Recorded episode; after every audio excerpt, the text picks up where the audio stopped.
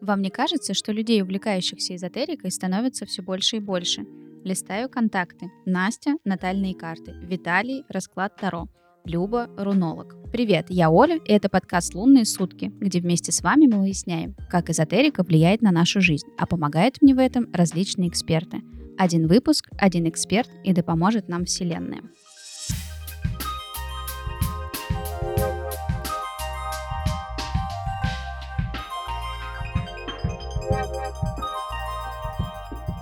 Ой, дорогие друзья, сегодня у нас будет очень интересный выпуск, и я не постесняюсь этого слова. Ну, как я уже неоднократно говорила, я немножечко такое эзотерическое быдло, но сегодня я быдло не только эзотерическое, но еще и немного культурное, поскольку сегодня выпуск, ох, даже немножко волнительно, какие страшные и не очень страшные вещи мы будем сегодня обсуждать. Наверное, сегодня у нас будет самый высоко оккультурный, и я именно на этом слове сделаю акцент, потому что я не оговорилась, и у нас в гостях сегодня сегодня замечательный, интересный, несколько мистически тайный человек Евгений Архангельский.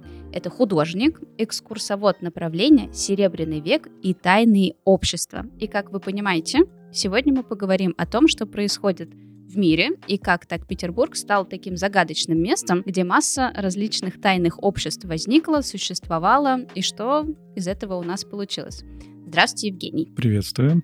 Рад всех слышать и видеть. Ну, мы сегодня с вами поговорим о том, как Петербург вдруг неожиданно стал эзотерическим городом, как это у нас, собственно говоря, возникло, в каком, может быть, э, веке, так сказать, распространилось. Я кое-что помню очень смутно из э, далекой школьной программы с страшным словом масоны, масонские ложи, что-то там, какие-то дома, какие-то скульптуры, фигуры, которые как-то с этим связаны. Ну, наверное, начнем с самого какого-то основного, откуда все это появилось. Ну, появилось по разным мыслям. Оно вообще было в человеке, особенно, по крайней мере, в русском человеке. Русский человек всегда стремился к какой-то суеверию, мистицизму. Это и в христианстве, это и в каком-то мусульманстве, да, у нас русские разные. Это и буддизм, и шаманизм, и это было повсеместно везде. Какие-нибудь там икотники и так далее и подобное. Но если мы говорим про вот, мою конкретно тему, да, это мою любовь к Серебряному веку и тому времени с 1900 по там, 1940 год, что происходило в Петербурге в основе, как бы, но, понятное дело, оно не ограничивается, оно идет и в Москве, и остальных городах, не только. Это Европа захватывает. У нас здесь были и масонские ложи, и розенкрейцерские, и тамплиерские, и иезуиты те же самые.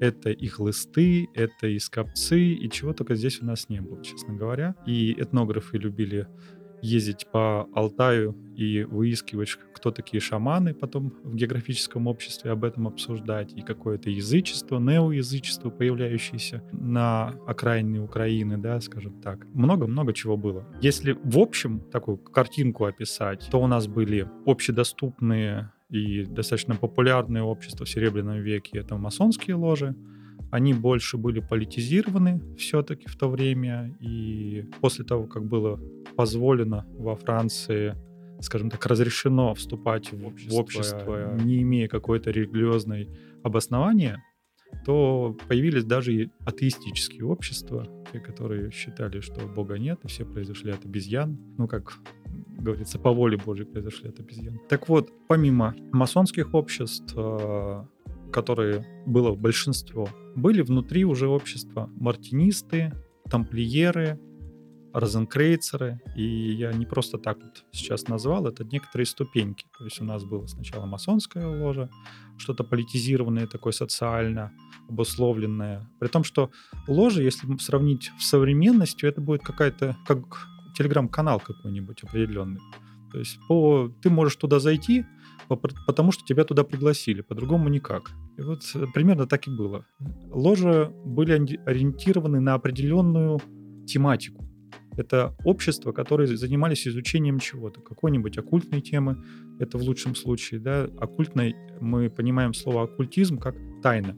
И вот оккультуривание, да, канал, который я веду в Телеграме а, с двумя буквами К, это в 60-е годы в Британии появилось такое понятие оккультура, как некоторая наука, изучающая влияние тайных обществ и вообще э, эзотерических каких-то наук на культуру. И насколько они связаны между собой. Ну вот я избрал это понятие для того, чтобы окультурить самого себя в первую очередь, ну и понять, что же у нас происходило в Серебряном веке, поэтому посты у меня идут больше связанные с тем временем. Помимо, конечно, масонских, дальше уже идет мартинизм. Это такой более закрытого типа, э, более конкретное, больше, конечно, там оккультизма, некоторым энциклопедия оккультизма Гома, да, все знают эти карты Гома, но не понимают, что он был один из самых главных в ордене того времени. Был Шмаков, да, о котором мы сегодня, может, коснемся. Это Розенкрейцер, это уже другое. Это еще глубже, это еще закрытие. То есть мы с каждым шагом мы уходим все более и более закрытость. Там были тамплиеры или анархомистики, или мистические анархисты, их по-разному называли. Они же занимались изучением каких-то гностических легенд, каких-то тайных легенд, которые приехали, появились у нас на земле русской с Франции. Карелин сюда их привез, они занимались изучением их, потом изучением символистов, тех же самых символистов, поэтов. Там было главное символ и гностическое христианство, можно так сказать. И далее еще самая глубина, то есть самое скрытное общество, это было общество розенкрейцеров.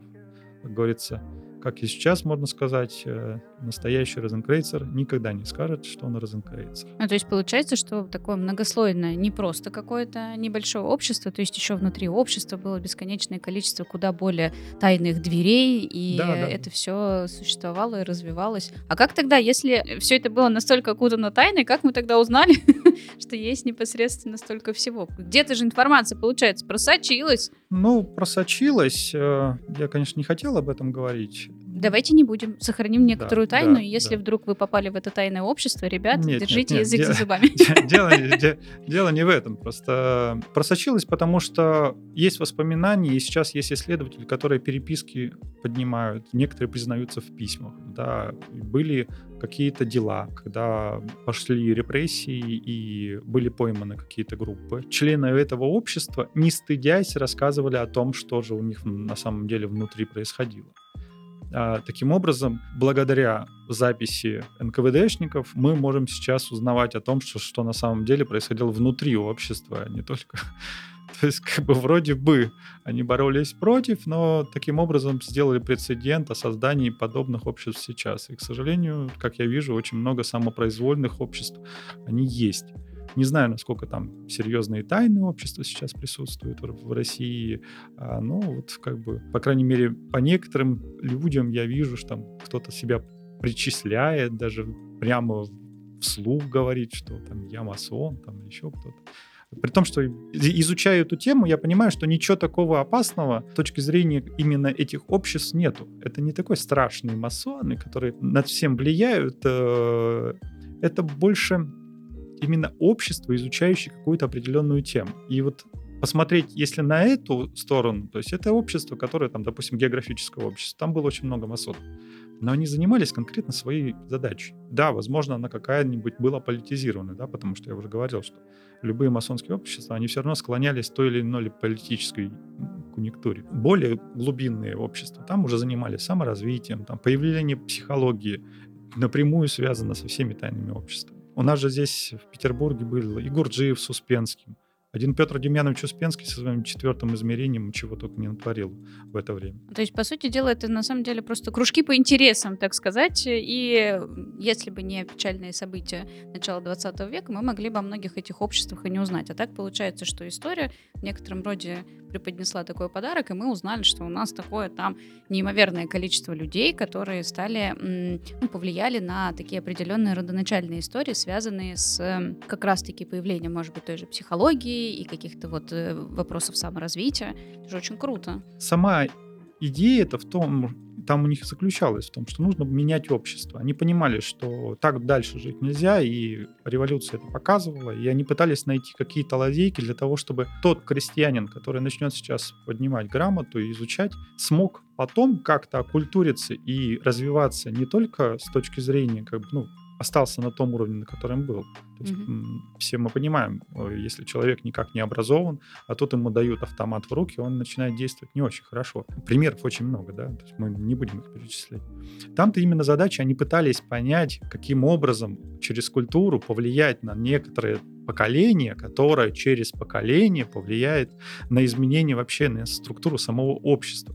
То есть э, хочешь сделать революцию, есть такое мнение, напиши то стихотворение, которое сделает революцию, но внутри человека, да, то есть вот это вот, как говорится, внутренний джихад такой своеобразный, да, извините за выражение. То есть это борьба именно с самим собой, со своими вот этими выдавливанием из себя жлоба э, по капле, да, то есть мы знаем классиков.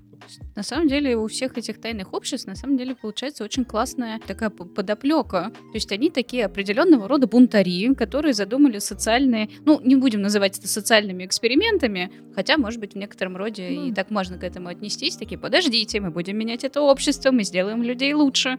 И просто запирались у себя в дворцах и придумывали разные, наверное, какие-то э, оккультные и различные ритуалы, истории, как можно на это повлиять. Ну, во-первых, не только в дворцах. Допустим, Великая ложа Астрея, которая была в Серебряном веке, это была коммунальная комната, это была квартира съемная. Одна из комнат была ложей, в прямом смысле этого слова. Вот как здесь мы находимся.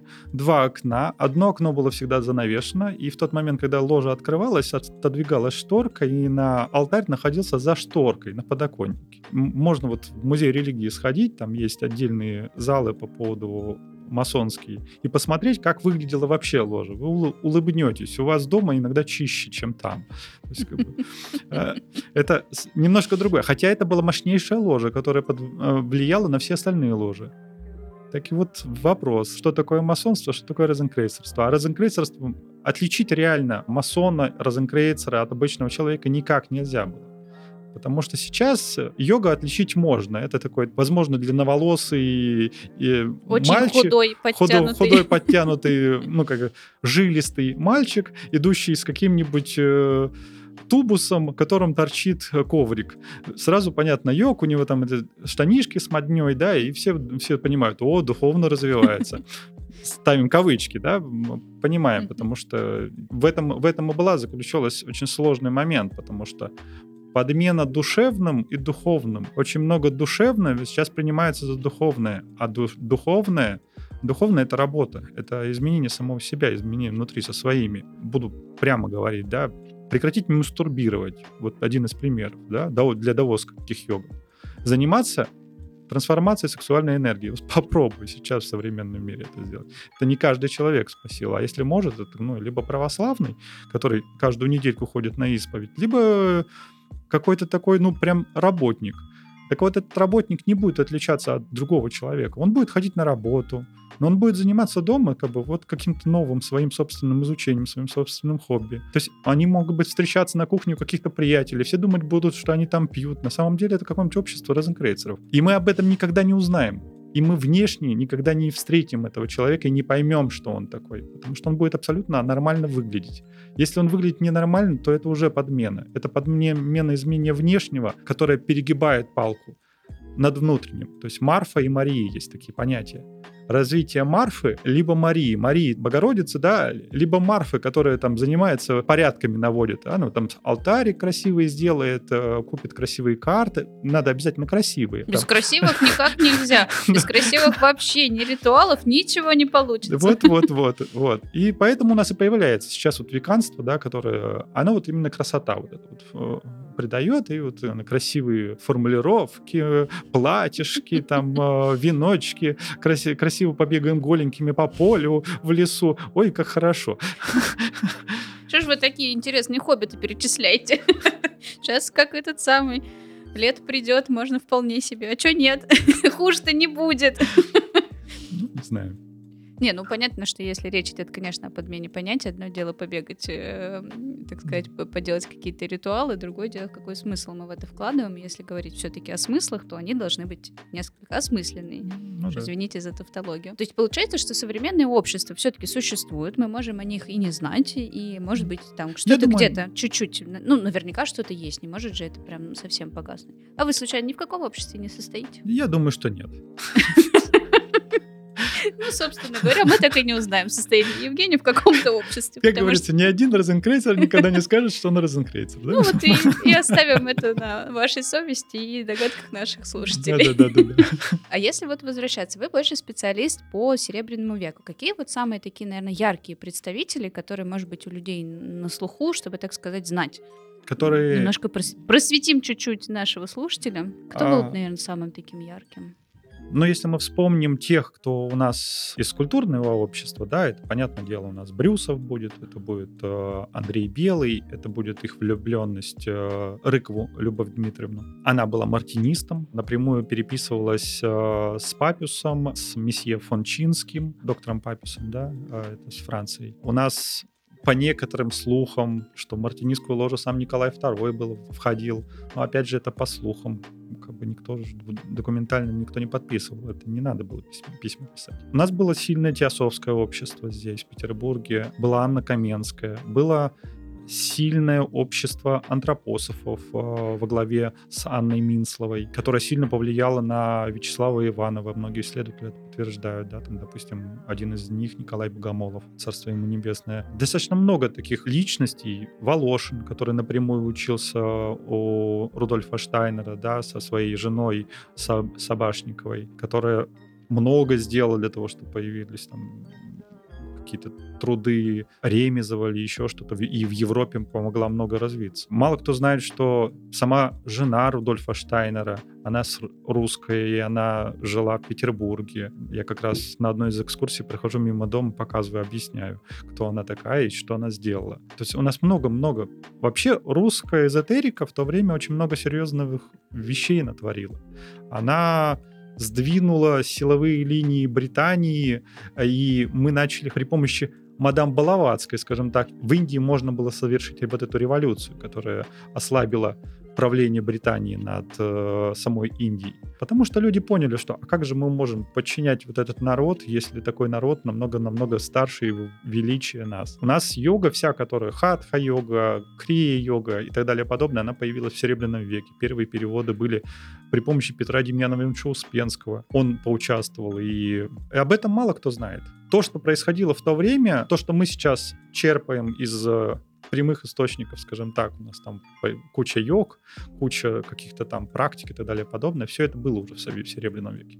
Мы просто не знали об этом, потому что мы этой темой не интересовались. А было целое издательство, как вот новый человек, который издавала такие книги и только на этом специализировалась. Одна из специализаций была. Ну вот, да, в школе мы, конечно, такого не проходим. Так, поэт Серебряного века по чуть-чуть. А вот теперь выясняется, что, по сути дела, это э, такой один из э, важных пиков, наверное, да, можно сказать, что именно в эпоху Серебряного века это не просто продолжило какие-то э, традиции прошлых веков, но это зародило какое-то новое направление. Ну, если вы говорите, что непосредственно даже пришло ослабление влияния Британской империи на Индию, благодаря вот этим всем направлениям, это же получается, какая махина это была? Ну, это была махина, и она, она действительно сильно влияла. Ну, понятное дело, что у нас здесь послабления появились в пятом году, да, после рождения ребенка. Когда у Алекс родился наследник престола, да, у Николая II, да, у этой семьи но само появление этого наследника, это же тоже целая мистическая как бы, история о том, что как э,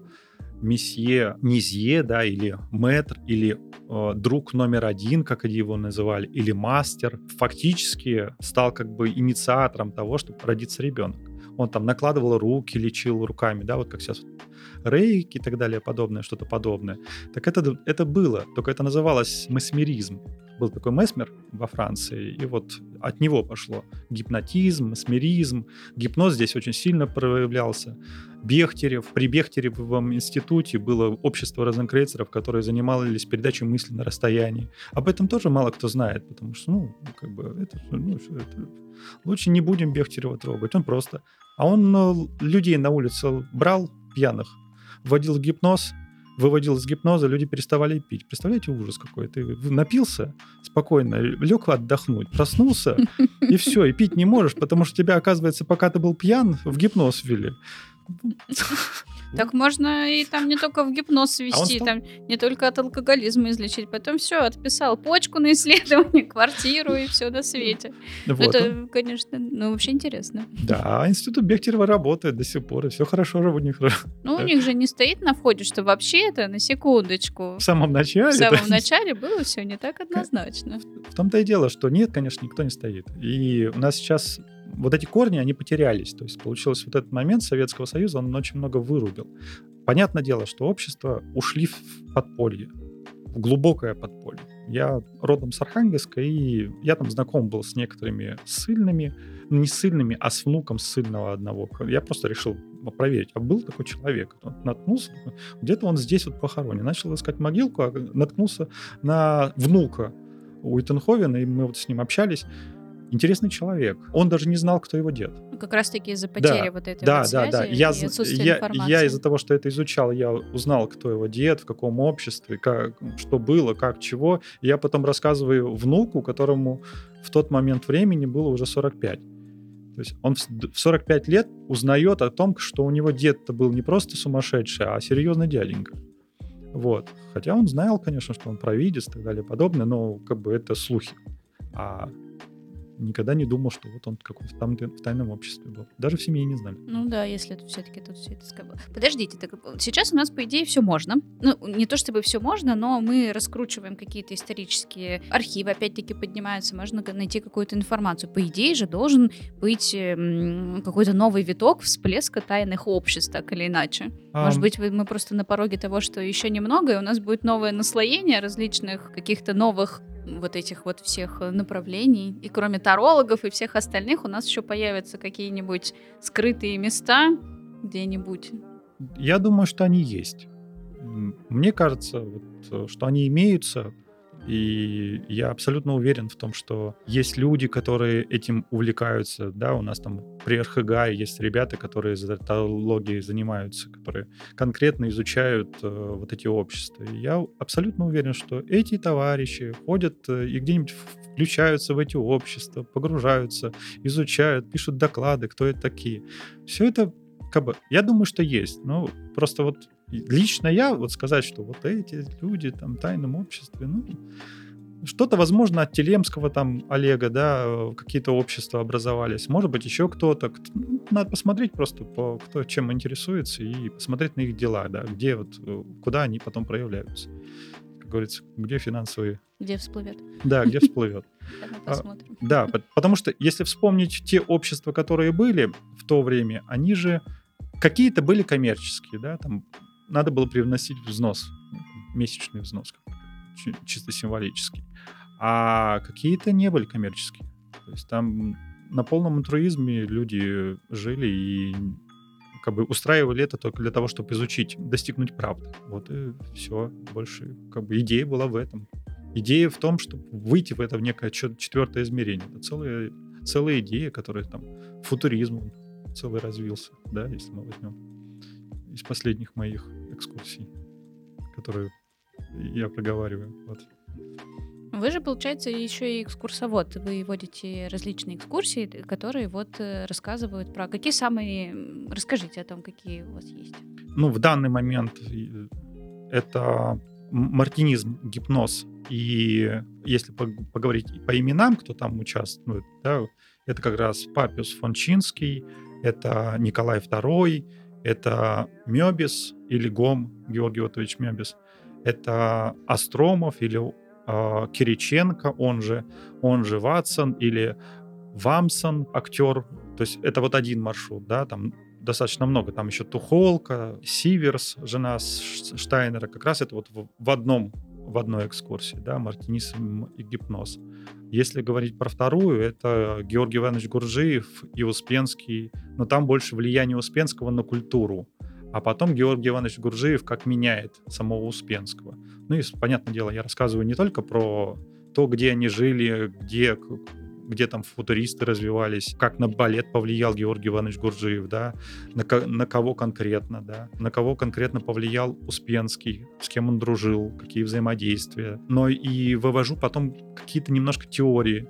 То есть я рассказываю про общество и смыслы этого общества. Чем же они интересовались, что они увлекаются. Их основные задачи. Да? Ну, это две назовем, да. Понятное дело, теософия, антропософия, вот э, идея есть там устроить пробежку, рассказав про йогу и и бодибилдинг, потому что это все связано. То есть экскурсионная пробежка такого, я не знаю, есть или нет в Мне кажется, такого нету. Если будет экскурсионная пробежка, связанная как «А теперь на бегу мы, значит, приобщимся здесь к йоге, потому что вот здесь, на самом да, деле, да, да благодаря этим людям зародилась йога. Бежим дальше. Мне кажется, это очень крутая идея. Ну, вот это как один из примеров. Велопокатушки, понятно. Возможно, даже ночные, там, по каким допустим, орденам масонов. И по местам, где жили эти товарищи. То есть взять и по центру проехаться там, часа на два по катушке ночной. Прекрасно, с субботы на воскресенье. Типа как пин-микс, только вот в таком. Э, более более да, тематического да, да. направления. Да, Особенно да, да, если да, белые ночи, мне кажется, да, это вот тоже такая... И именно идея в этом. То есть, как Романтика, не... оккультизм, гипноз, белые ночи, велосипед, современность, в общем, должно быть очень увлекательно. Да. Ну, понятное дело, где там занимались арканологией, да, то есть вот у нас все называют это Таро, а есть такое понятие, как арканология. И чем отличается? Чем отличается... Терология от арканологии? Или это я вообще сейчас прям очень некрасиво? Э, ну, вы сказали, что вы гопник, так что все в порядке. Спасибо. Давайте, просвещайте. Ну, скажем так, есть тарологи, которые любят погадать. Ну, они там карты раскладывают. Там, а, это больше, я это все сравниваю с, типа с метафорическими картами. Разницы нет. Скажу сразу свое мнение по поводу тарологов, астрологов, а, хироман, хиромантов, нет, не эзотериков, хиромантов и подобных, да, людей, психологов, э, потому что туда же отнесу их, эниотипы, ну, все-все подобное. По сути, они пользуются каким-то инструментом для того, чтобы работать со своим собственным внутренним восприятием человека и своим вот сенситивностью, своим медиумизмом, можно так сказать в кавычках, да, чтобы сказать о человеке, кто он. Я не против этого. Возможно, человек настолько сенситивен и может э, узнать о человеке что-то, что будет. Если человек медиум хороший, то почему нет? Я предполагаю, что такое возможно. Ну, из-за того, что много читал про это все. Я предполагаю, что такое возможно. Но говорить о том, что вот мы достали карту, и то, что карту мы достали, вот это вот в книжке написано, это правда? Ну, вероятность там, конечно, есть. Ну, насколько это все правда. А вот арканология, да, или у Гома, или Георгия Тачемебиса была энциклопедия оккультизма, то есть энциклопедия тайны.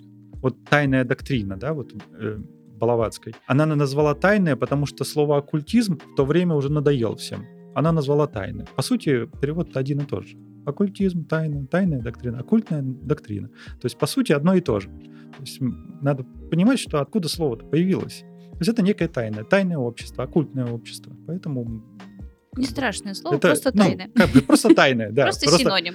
Да, к сожалению, из-за того, что этой ерундой начинают заниматься малодушные, малодушные в смысле малой души, да, малодушные ребята, которые начинают там вызывать каких-нибудь, пытаются делать вид, что они наряжаются в черные одежды, там делают какие-нибудь практики, какие-нибудь страшные или еще чего-то, а глупые люди совсем там с кровью балуются. Понятное дело, что вот из-за таких товарищей все извращается извращается, и общество, конечно же, начинает отвергать вообще понятие оккультизм. Слово оккультизм у меня из-за того, что канал называется оккультуривание, туда люди не заходят, потому что такое название а не потому, что вот как бы они не пытаются дальше-то идти. Но, с другой стороны, это буфер такой своеобразный, страж порога, да, как говорится. От, отсеяли э, тех, Да, кто не то готов. есть как бы те, кто не готов, туда не идет. Ну, ладно, ничего страшного. Придут те, которые готовы. Поэтому... Через поколение в одном тайном обществе прочтут нужное стихотворение. Да, поэтому, честно говоря, получается, что ко мне на экскурсии приходят чаще всего либо религоведы, то есть с РХГ многие ребята приходят, там а, ЕСМовцы ребят, там еще кто-то. То есть разные люди, которые интересуются, психологи, я знаю точно, там несколько человек приходило, преподаватели психологии, юнгианцы, там еще кто-то. Приходили люди, которые, ну, специалисты, и уходили довольными. При том, что были удивлены некоторым моментом, что... А меня удивило, почему они удивлены. То есть я-то думал, что это все знают. Оказывается, что какие-то вещи я рассказывал, что не все знают. И я сталкиваюсь с тем, что ну, не все знают некоторые вещи. Ну, бывает. Так вот, арканология да, мы же тему держим. Да-да-да, а, обязательно.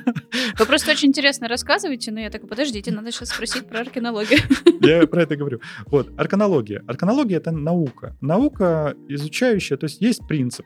Принцип появления мира и потом реинтеграции человека, возвращения человека обратно. То есть это некая такая гностическая наука, которая нарисована в, вот в 22 картинках, 22 мажорных аркана. У каждой тайной школы или оккультной школы, у каждого тайного общества есть свои 22 картинки. Ничего себе. Поэтому сколько Таро, появляется новое Таро. Так, надо задать вопрос, откуда, что это такое. То есть у каждой школы они есть. И вот э, когда я нарисовал карты Шмакова, да, кто такой Шмаков? Это один из старших ордена розенкрейцеров в Москве, как раз в период Серебряного века. При том, что его папа, тот, который помог поймать Соньку Золотую Ручку, то есть такой достаточно известный юрист. Так вот, сынок у него, при том, что он был антисемитом, а сынок у него занимался изучением каббалы и стал как бы старшим ордена розенкрейцеров в Москве. То есть, ну, такой парадокс э, неожиданный. Эффект бумеранга какой-то ну, некоторый семейный. Он с детства, с детства был подготовлен. У него вся куча литературы-то было много антисемитской и семитской, понятное дело. То есть он mm-hmm. читал очень хорошо и на, на многих языках. Так вот, у него написано три тома. «Арканы Тота», здоровенная книжка. Потом еще толще «Основы пневматологии». И следующее «Законы синархии». Я вот по порядку да, э, выпуска этих книг. В 16 году вышли «Арканы Тота», которые произвели бум.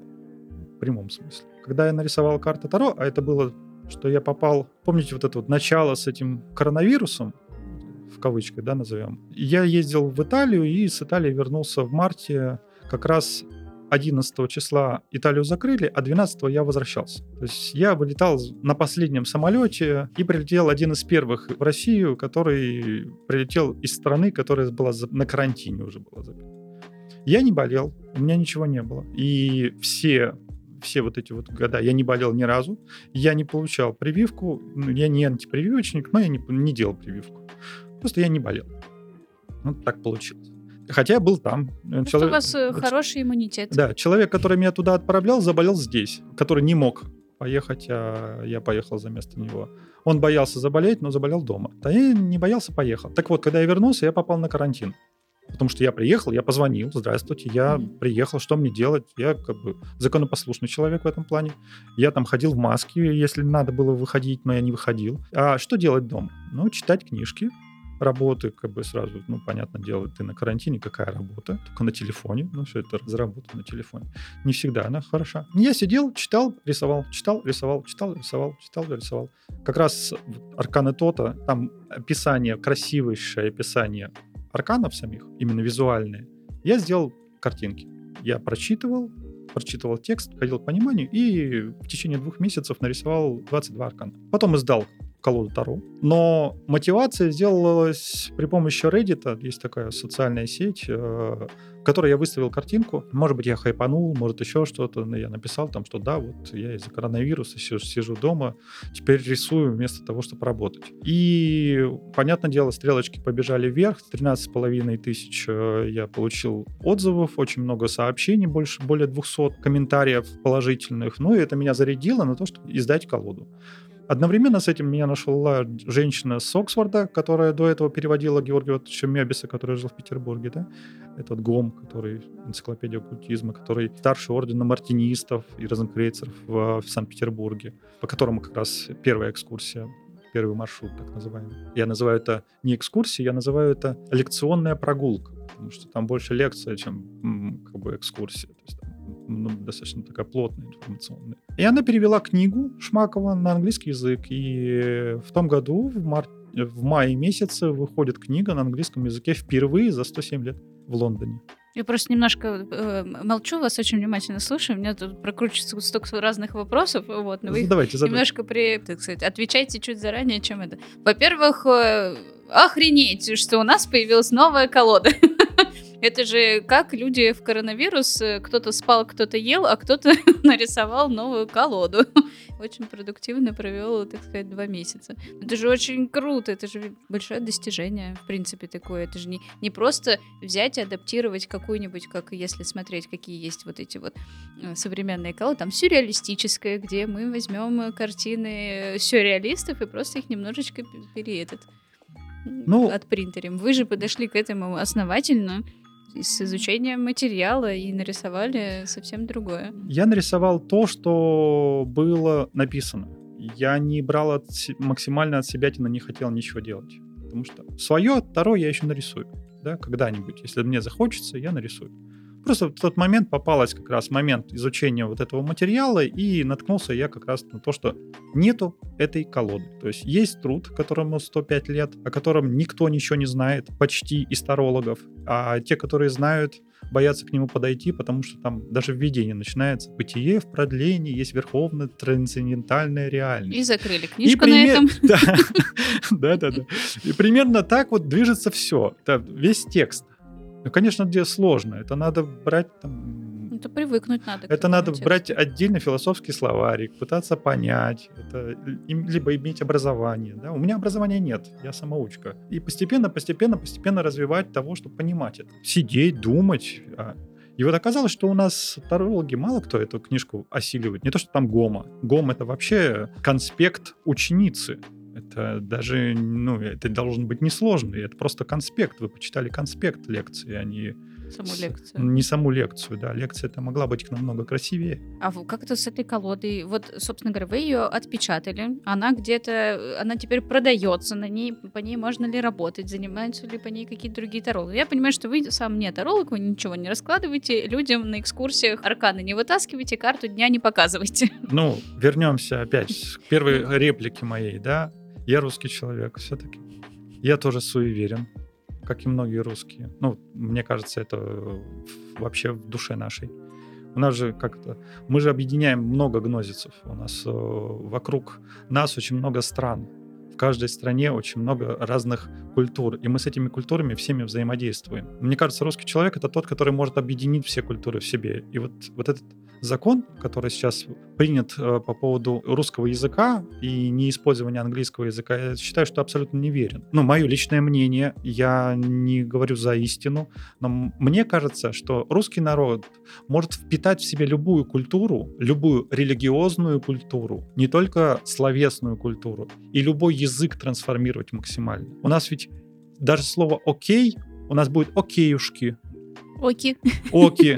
И оки-чмоки и так далее подобное. У нас будет много склонений. Нет такого в английском языке. Это наше русское слово «океюшки». Это не уже не английское слово. И ну, мне тут... кажется, с во многими заимствованиями. Да. По давайте пошерим. Да, да, да, да, да. И прочее, прочее. Да. И то же самое происходит с религиями. То же самое происходит с какими-то верованиями мы что-то впитываем и трансформируем со своим, с каким-то суеверным пониманием, со своим, э, там, если зубик заболел, тому-то свечку поставлю. Обязательно под подушку чего-нибудь, там, расчесочку на Конспекты да, перед конспекты, экзаменом. Мы все время что-то кладем под подушку. Да. Откроем форточку, халява, приди. Много-много чего. У нас много экспериментов, к сожалению. И все, все работают. Ну, ну, для кого-то работает, для кого-то нет. Но смысл в том, что это есть, оно существует. Отрезать это от общества, это, как говорится, не давать дышать человеку. Пусть лучше человек этим увлекается. Пусть это суеверие в малой степени, оно должно присутствовать, потому что некое иное, которое непознаваемое, оно присутствует. И вот это иное непознаваемое как раз и проявляется вот в этом суеверии, попытке понять это суеверие. То есть найти какие-то взаимоотношения с этим, как-то договориться, там где-то хлебушек, конфеточку положить там с, с домовым. Все у нас там про домового знают, некоторые даже видели.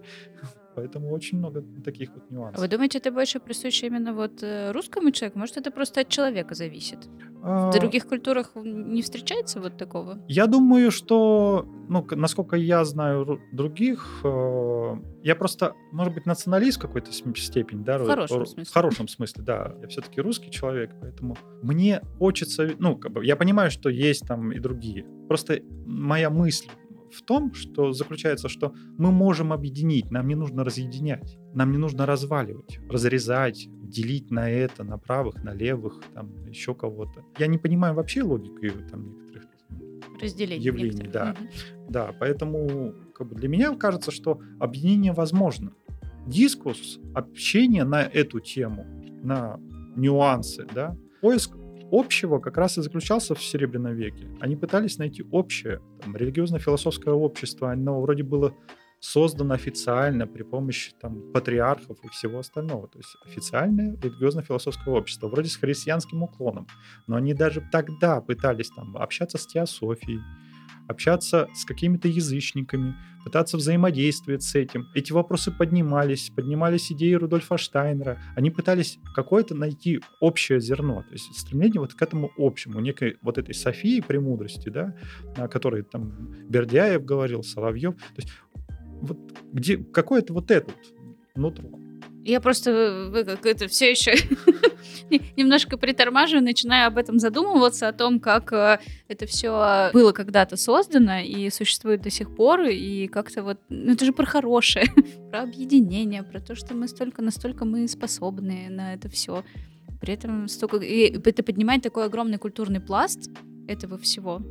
Все вот эти... Вроде оккультное звучит страшно. Даже тайное общество звучит как «О, боги!». Естественно, есть это стереотипное мышление по поводу «давайте окропим череп козы какой-нибудь коровью, наденем мантию и будем тут э, шаманизмом каким-то непонятным заниматься по весьма сомнительным книжкам. А вот если посмотреть на первоисточники, ну, если можно их так называть, наверное, вот, это же прям очень сложные философские направления, которые вот перерождаются во что-то. И в итоге несут же хорошее. Изначально попытка как бы, ну, я поясню, там же основной спор заключается не в том, что объединение, да, оно само, вот как бы оно звучит хорошо, но у нас это все равно есть разности, да, то есть мы это должны понимать, что там православный с буддист не может э, никогда соединиться в хорошем состоянии, потому что у них идеологически разные. У нас есть личность, там нету личности, да, я говорю про личность Бога. То есть у нас есть противоречия кардинальные, да, но есть, есть моменты, которые общие. Мы это можем понять. Так как мы все-таки в обществе многообразном живем, и у нас много национальностей на русских территориях, скажем так, да, если мы так можем назвать. У нас очень много национальностей. Так исторически сложилось. И говорить, что эти плохо, эти хуже, эти там ругаться на, кого, на какую-то национальность, это ну, просто глупо. У нас, к сожалению, очень много национальностей еще исчезло. Тоже мы об этом знаем, да, от этнографов. Там, вепсы те же самые, их по- почти не осталось. Поморы там Чуть-чуть совсем. чуть-чуть совсем, да. И когда говоришь, что я помор, он не понимают, кто чего, кто, откуда, почему, э, как так. А от- откуда вы пришли? С Новгорода? Интересно. Чуть выше, чуть севернее. Да-да-да. Вот я говорю, это подмена душевного и духовного. Духовная, она немножко сложнее, она глубже. Она не будет создавать какой-нибудь масс-маркет, она будет за- заниматься обычной работой, но будет идти куда-то вглубь себя. И там вот э, более серьезные скрепы, вот эти душевные и с партнером а, семейным, потому что и ценности там будут семьи как раз, они что-то там вульгарное, потому что тот, кто занимается духовной работой, понимает, что семья это и является элементом той самой, благодаря которой цивилизация живет. И обо всем этом вы рассказываете на экскурсиях. Нет, то, что я рассказываю сейчас, это как бы ответ... Это, это иногда бывает, когда я... Мы на экскурсиях, ну, недавно тут было, мы во время прогулки, ну, не на экскурсии, да, лекционные Да, прогулки. да, но- лекционные на- прогулки. Извините, да. пожалуйста, это исключительно А, мое... Вот, мы, когда мы проходим маршрут, иногда заходим в кафе по причине того, что, ну, кто-то там холодно, да, вот тут был случай, что там две девчонки зам- замерзли. Ну, давайте зайдем, посидим. И да, конечно, тогда уже получается там м, больше карт раскрывается, э, больше теории раскрывается, более глубоко. Ну, экскурсии затягивается. Вот у меня был случай, когда я там с друзьями пошел, ну, там не только друзья были, какие-то незнакомые люди. Я проводил первую экскурсию, она у меня еще была только- только-только начинал. Она и так-то была примерно на три часа. Это была самая долгая экскурсия, потому что была куча вопросов. Мы потом зашли в какое-то кафе, потом дошли до Таврического парка. В парке начали сидеть там обсуждать. В итоге она вышла в шесть с половиной часов. Шесть с половиной часов. Вот так вот уйдешь на небольшую прогулку. Я скоро. Приходишь через 7 часов с перегруженной головой, но с интересными ответами. Обычно это все-таки два, два с половиной часа, да, то есть ориентир примерно на это. То есть она тоже все равно она крупная, она серьезная. Учитывая то, что про каждого человека нужно пояснить, кто это, чего, как, зачем, какая теория, откуда, какая взаимосвязь. Но я стараюсь это показывать так, чтобы эта вот культура, она не разделялась, вот, ну, показывать именно момент взаимодействий, что вот одна вроде теория, там, четвертого измерения, она создает целые этапы развития футуризма в слове, в музыке, в живописи. И мы тогда сразу по-другому начинаем смотреть на Малевича, на каких-то других футуристов. Начинаем задумываться, правда ли Есенин такой прекрасный поэт, или у него действительно раздвоение личности. А у него раздвоение личности? Там темный двойник же был, кстати, понятие. Это тоже совсем не, неизвестно, откуда взялось. Понятие неизвестно, откуда взялось, а между тем, вот, смотрите, что сейчас скажу. А еще можно каких-нибудь спойлеров, кроме Есенина? Ну, про Есенина я не говорю, кстати, на экскурсиях. Ну, давайте про кого-нибудь, про кого вы рассказываете. А, Какой-нибудь про... интересный факт. Или не факт, или мистическую тайну. Мистическую тайну? Ну, не знаю. Ну, что-нибудь. А, ну, допустим, мистическую тайну. Интересно. В институте Бехтерева, да, о котором мы сегодня говорили, коль я mm-hmm. уж коснулся, да, mm-hmm. мало того, что они занимались э, передачей мысли на расстоянии, э, влиянием, изучением влияния, плюс э, какими-то божественными молитвами, чтобы осветить пространство. Они находились на Лубянке 6, 16. На минуточку. На минуточку, да. А давайте Посо... поясним, чем по... знаменита Лубянка 16. Ну, как бы понятное дело, чем она знаменита, там недалеко. Ребят, бы... если что, погуглите, вы сразу все поймете. Да, и они пытались создать некое контрнаправление тому, что, что в то время происходило. И это была такая интересная идея. А это теория Бехтерева.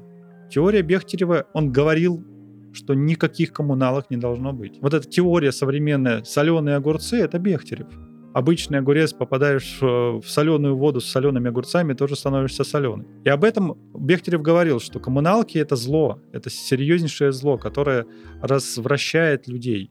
Сложно стать другим человеком, если ты живешь в коммунальной квартире. То есть вот один из моментов. Это либо тебе нужно так сильно поменяться внутри, иметь такой внутренний стержень, или как иногда называют точку подвеса, да, то есть традиционалисты такой, да, оперируют вот эти. Некую точку подвеса, которая находится над пределом, некоторое откровение, которое человека достигнуто, когда он всю жизнь подчиняет вот этому действию ну, служению как бы каким-то высшим силам, да, высшему я своему. Да, он работает также на заводе, он как бы может то же самое это все делать, но одновременно с этим он будет там Иисусову молитву читать, да, как пример. Тоже подумайте, там, Иисусову молитву, а, а если там верить некоторым добротолюбию тому же самому, Иисусова молитва читалась на дыхании. Помимо того, что работаешь, дрова колешь, ты еще дышишь определенным моментом. Понятное дело, что на такую работу нужно благословение, не просто так. В общем, ребята, если вы хотите узнать вот такие вот э, интересные тайны и, э, так сказать, прокачать э, свои навыки и знания, приходите к Евгению на занимательные прогулки. Не будем mm. называть это экскурсиями. Они могут длиться 2, 3 и больше часов, и вы узнаете очень много всего интересного и о Серебряном веке, и вообще о том, что происходило в Петербурге.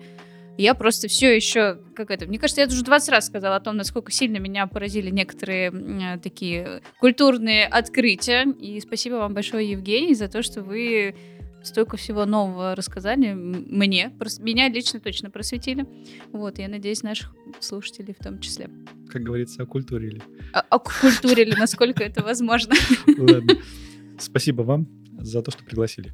Если вы хотите записаться на лекционную прогулку к Евгению, обязательно подпишитесь на его телеграм-канал. Он делится интересными фактами о тех деятелях культуры, науки и искусства, о которых рассказывает, и о которых вы можете узнать. Ссылку на его телеграм-канал я оставлю в описании к этому выпуску. А если у вас есть запрос, который вы хотите проработать с тарологом, обращайтесь на партнерский сервис Лунара, где собраны замечательные ребята, которые с удовольствием помогут вам в решении ваших вопросов. Напоминаю, на партнерском сервисе Лунара для всех новых пользователей первая консультация бесплатная, так что бегите, регистрируйтесь и обязательно найдите таролога по своему сердцу. Спасибо, что дослушали этот выпуск до конца. Ставьте сердечки в Яндекс Музыке, оставляйте комментарии в Apple подкастах и слушайте новые выпуски на всех удобных для вас площадках. И, ребята, сенсация. Мы сделали телеграм-канал нашего подкаста. Он также называется «Лунные сутки».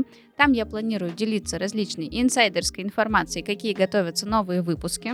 Там же вы можете задавать свои вопросы, которые я задам нашим экспертам.